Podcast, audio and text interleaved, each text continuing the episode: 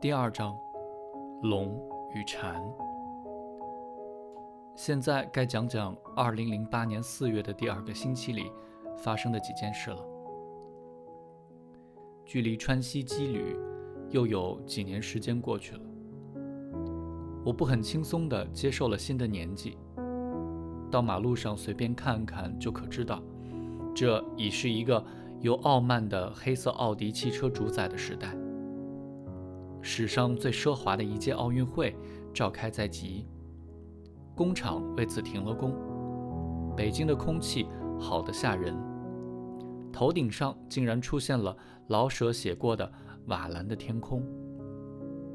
璀璨的烟花和晶莹的 LED 灯光即将亮起，让北京如同一个浮华的光粒漂浮在茫茫夜色之中。今夕何夕？盛景就像裹在冰块外面的酒，醉了中国的舌头。雷雨将至，龙顾盼自雄，将要吟啸而起。这时候，我似乎心绪平静，对世上的一切皆无所求。倘若我曾有过什么梦想的话，那梦想结束了，心中的万千丘壑也已沉寂。我对周围的一切怀着成年人的宽容的态度，又感到过去的诸般甘苦都是小孩子的梦。就这样，一个星期日的下午，我收到一封电子邮件，寄件人是七敏。我们已有很多年不见了，也不通音信，很平淡的一封信，只是说他正在汉堡为空客公司工作。最近空客要裁员，不知道会不会轮到他，所以他尽量做出他是一个不可或缺的人的样子，等等。你还好吧？他只是问。我试着写回信，可是写了三遍都写不成。我去厨房吃了一只橙子，打开抽油烟机抽了一支烟，决定出去转转，去了最近的一家商场。在二楼的书店里买了一本植物学史的插图书，然后到三楼的咖啡馆里边喝咖啡边读。在同一层楼，我吃了晚饭，然后上到四楼看了场电影。看完电影之后，又下到一楼的游戏房玩了一会儿游戏。夜里十二点一刻，我才回到家里。我躺在黑暗中，久久不能入睡。我不认为这与七敏的电子邮件有关。我就像清楚自己有十只手指一样清楚这一点。或许只是蓝山咖啡、拿铁咖啡和云顶咖啡的缘故。可是，一连几天都是如此。从这天晚上起，我很难入睡。到了星期三的晚上，我终于意识到自己开始失眠的事实。我停止数羊，起身去厨房喝水。冬天里，我在保利剧院大堂里遇到了田丽。如今她住在上海，到北京来演出。我们相互寒暄：“你怎么样呀？挺好的。你还没要小孩儿？没有。你呢？我也没要。你是怕身材变形吧？是啊，怕。还是老朋友好。你什么都知道。”你过得怎么样？开心吗？开心。你呢？我也还好。你过得开心就对了。你人这么好，性格也好，还是真正的美女一个，当然应该过得好，要不然就没天理了。你可比过去会夸人了，还什么美女？我比你还大一岁呢。那也是美女啊。我现在是挺好的。可是也不至于多么有意思，家家都有一本难念的经，是不是？那是自然。我们就相对笑着。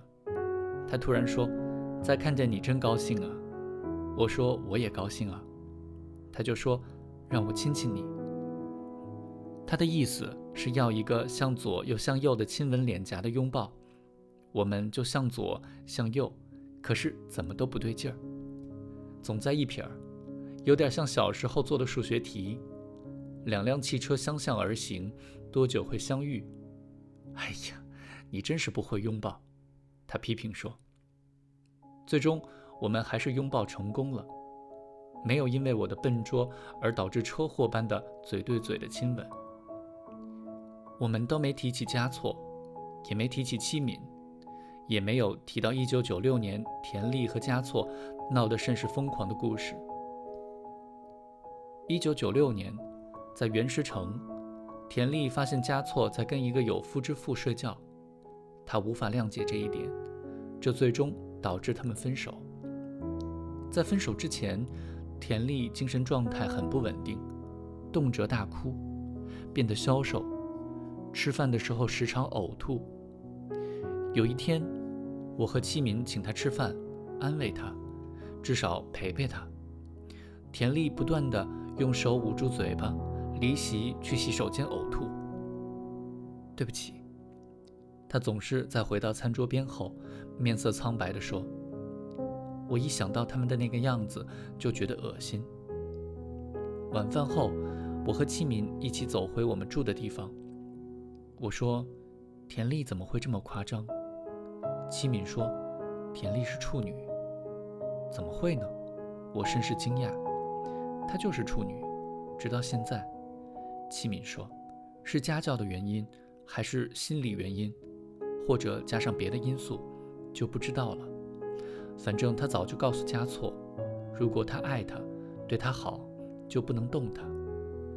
怪就怪在嘉措这种人，居然在这件事上顺着田丽。